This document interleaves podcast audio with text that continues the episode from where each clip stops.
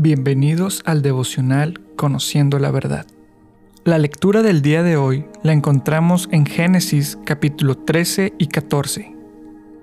En este par de capítulos encontramos la salida de Abraham de Egipto y vemos que él continúa adorando a Dios. Después vemos que Lot también es enriquecido, a tal punto que no pueden estar en la misma zona, y se separa de Abraham. Luego Dios le reitera la promesa a Abraham. También encontramos que Lot es tomado como prisionero y Abraham sale a su rescate. Y por último encontramos a un personaje, Melquisedec, a quien Abraham le da el diezmo. La gran mayoría de personas está obsesionada con el dinero.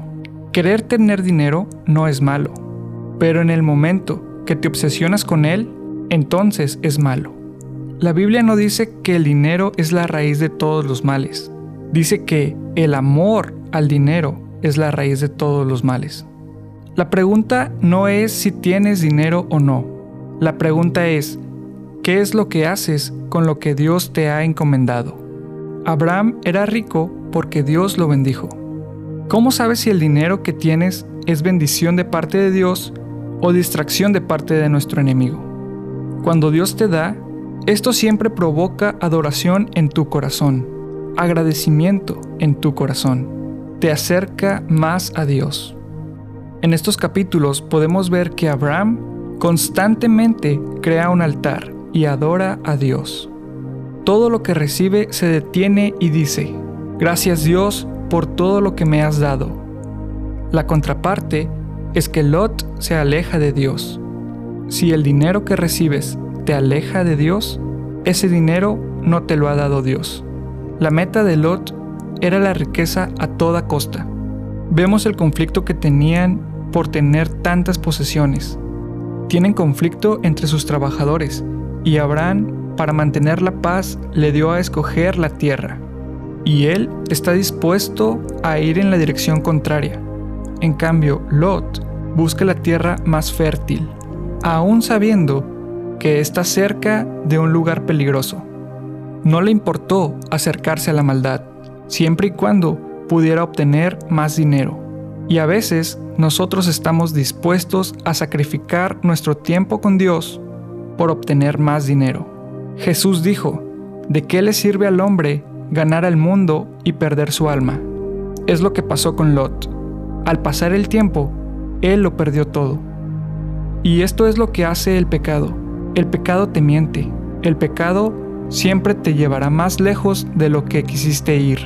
Tomará más de ti de lo que quisiste dar y te dejará más vacío de cómo iniciaste. El problema no es ser rico.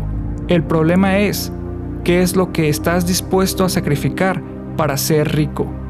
Si estás dispuesto a sacrificar a tu familia y tu relación con Dios, es cuestión de tiempo para que eso te destruya.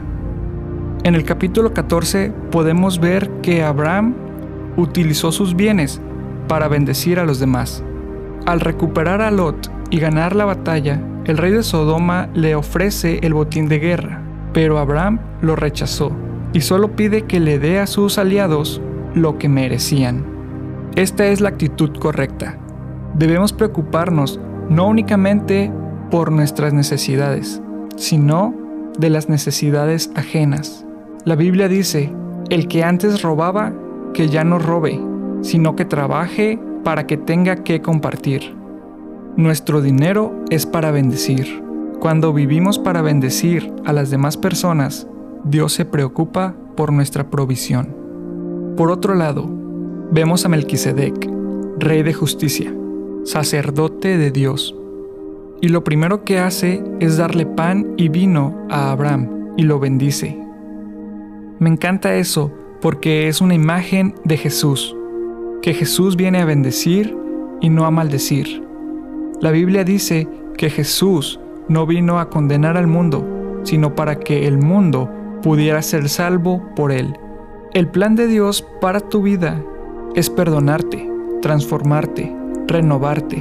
No es castigarte, no es condenarte, no es darte la espalda. Jesús vino para perdonar tus pecados y darte un nuevo futuro. También dice que es rey de Salem, que significa justicia. Y esto es una descripción hermosa de Jesús, que Él es el Rey perfecto, Él es el Cordero sin mancha, que Él vivió sin pecado para ser el sacrificio perfecto.